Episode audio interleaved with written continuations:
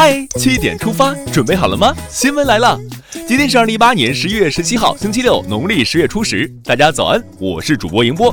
先来看看昨夜今晨发生了哪些大事。国家主席习近平十六日在莫尔斯比港同巴布亚新几内亚总理奥尼尔会谈，两国领导人一致决定建立中巴新相互尊重、共同发展的全面战略伙伴关系。习近平十六日在莫尔斯比港分别会见建交太平洋岛国领导人。就双边关系和务实合作交换看法。日前，党中央、国务院正式批准上海市机构改革方案。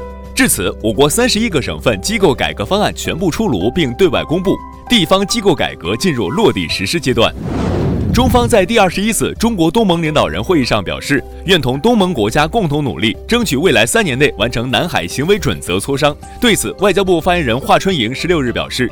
中方愿与有关各方一道，早日达成符合地区实际、满足地区需求的地区规则，维护南海和平稳定。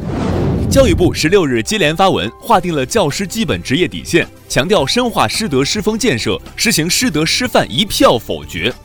师者如兰，风清气正。近日，媒体曝光了多家五星级酒店存在卫生问题，文化和旅游部对此高度重视。对涉事酒店进行了排查，立即责成其所在的上海、北京、福建等五省市文化和旅游主管部门进行调查处理。五星级酒店不能无星级卫生，必须严查。近日，全国扫黄打非工作小组办公室、财政部、国家新闻出版署、国家版权局四部门联合发文，提高举报奖励标准，对举报非法出版活动的最高奖励可达六十万元。十六日，国家网信办集体约谈十家客户端自媒体平台，要求各平台立即对平台自媒体账号进行一次大扫除，绝不允许被处置的问题账号用小号重生、跨平台转世。自媒体也不是法外之地。国家市场监督管理总局反垄断局局长吴振国昨天介绍，市场监管总局正在依据反垄断法及有关规定，对滴滴优步合并案进行调查。滴滴优步合并，垄断审查不可少。十六日，中宣部追授中科院上海药物所研究员王一平“时代楷模”称号，褒扬他是中药现代化的奋进者，号召广大科技工作者和干部群众向他学习，致敬。现在关注一条总台独家内容：新时期如何为民营经济营造更好的环境？如何帮助民营经济解决发展中的实际困难，进一步壮大民营经济？中央广播电视总台中国之声推出系列报道，支持民营企业再行动。最新推出专访上海市委副书记、市长英勇，坚持两个毫不动摇，努力为民营企业营造更好的发展环境。接下来了解一组国内资讯。近日，生态环境部发布通报，二零一八年十月，京津冀及周边 PM 二点五浓度同比下降百分之十一点五。空气好才是真的好，油价迎来最大降幅。十六日二十四时起，汽柴油限价下调，每吨汽油下调五百一十元，柴油下调四百九十元。今天加油，普通私家车加满一箱九十二号汽油少花二十元。近日，中国共享住宿领域首个行业自律标准在北京发布，对入住核实登记、房源信息审核、卫生服务标准、用户信息保护体系等社会民众关心的焦点问题提出了要求。共享住宿，你感兴趣吗？北京又发生抢夺方向盘事件。十五日上午，北京九四五路公交车上，一女乘客因对刷卡扣费有异议，解决无果，并拒绝下车。车辆继续行驶后，女子情绪激动，摔砸车载灭火器，并上前抢夺方向盘，被随车保安拦住。目前，该乘客已被警方依法行政拘留。冲动是魔鬼，别让规则意识的方向盘失控。近日，副局长晚间洗澡未接巡视组电话被处分一事引起社会广泛关注。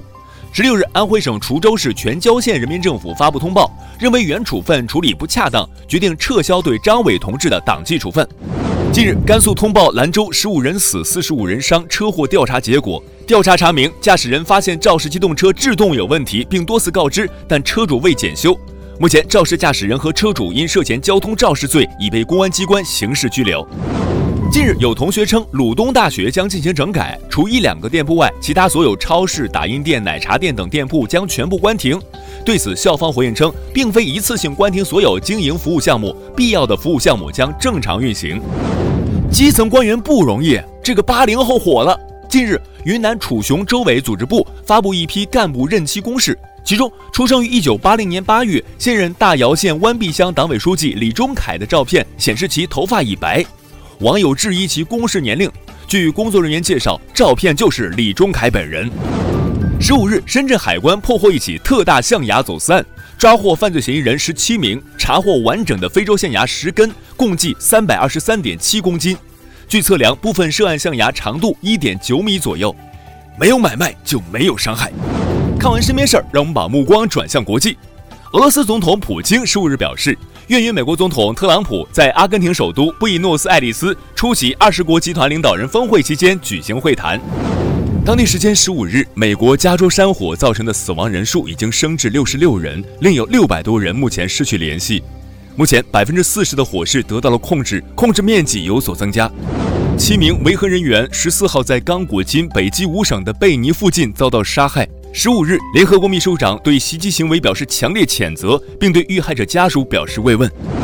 当地时间十一月十五日，俄罗斯联邦车臣共和国一五岁男童耗时二小时二十九分，完成了四千一百零五个俯卧撑，获车臣领导人拉姆赞卡德罗夫赠送奔驰汽车，惊到我了，汗颜。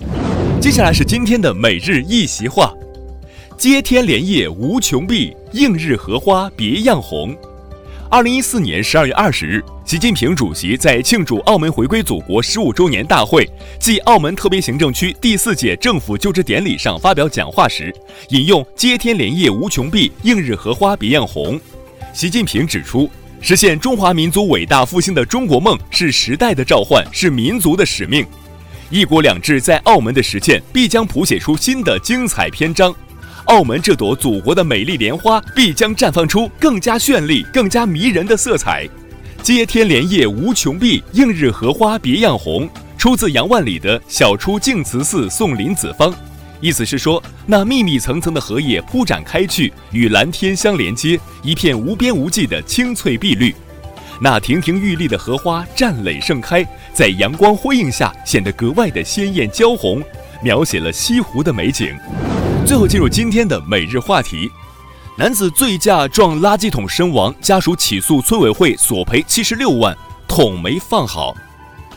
今年五月，北京李某酒后驾驶摩托车撞到路边垃圾桶，经抢救无效死亡。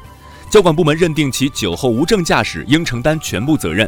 但李某家属认为垃圾桶摆放不当，将村委会诉至法院，要求其承担百分之三十的责任，索赔七十六万余元。